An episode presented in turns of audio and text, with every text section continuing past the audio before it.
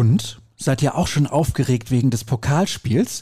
Bevor wir aber auf das heutige Halbfinale schauen, blicken wir erstmal zurück auf den gestrigen Tag. Hier bei BVB Kompakt, präsentiert von Zurbrüggen, alles für ein gutes Zuhause.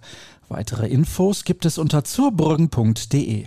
Mein Name ist Sascha Staat und lasst uns keine Zeit verschwenden, es gibt viel zu besprechen. Wisst ihr zufällig noch, was ihr heute vor zehn Jahren gemacht habt?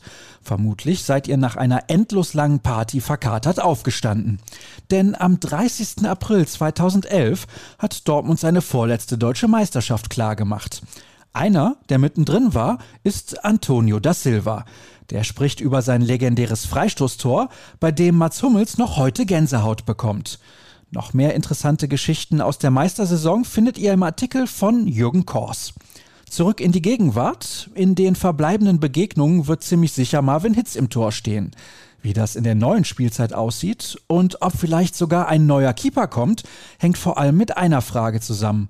Was plant Roman Bürki? Jürgen Kors hat versucht, etwas Licht ins Dunkel zu bringen. Kommen wir nun zum Spiel, auf das wir uns heute alle freuen. Im DFB-Pokal-Halbfinale trifft die Borussia auf Holstein Kiel.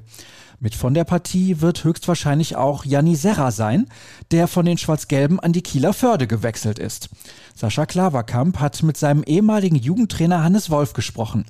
Der aktuelle Leverkusener Coach ist dafür verantwortlich, dass Serra im Sturm spielt. Wie es dazu kam, steht im Text des Kollegen. Je nachdem, wann ihr diese Folge hört, können es viele oder nur noch ein paar Stunden bis zum Anpfiff um 20.30 Uhr sein. Wie die Spieler den Tag vor der Partie verbringen und was es für neue Erkenntnisse aus dem Abschlusstraining gestern gab, Florian Gröger klärt euch auf. BVB-Trainer Edin Terzic und Kiels Ole Werner sind zusammen übrigens 70 Jahre alt. Damit sind sie nur drei Jahre älter als Kölns Coach Friedhelm Funkel.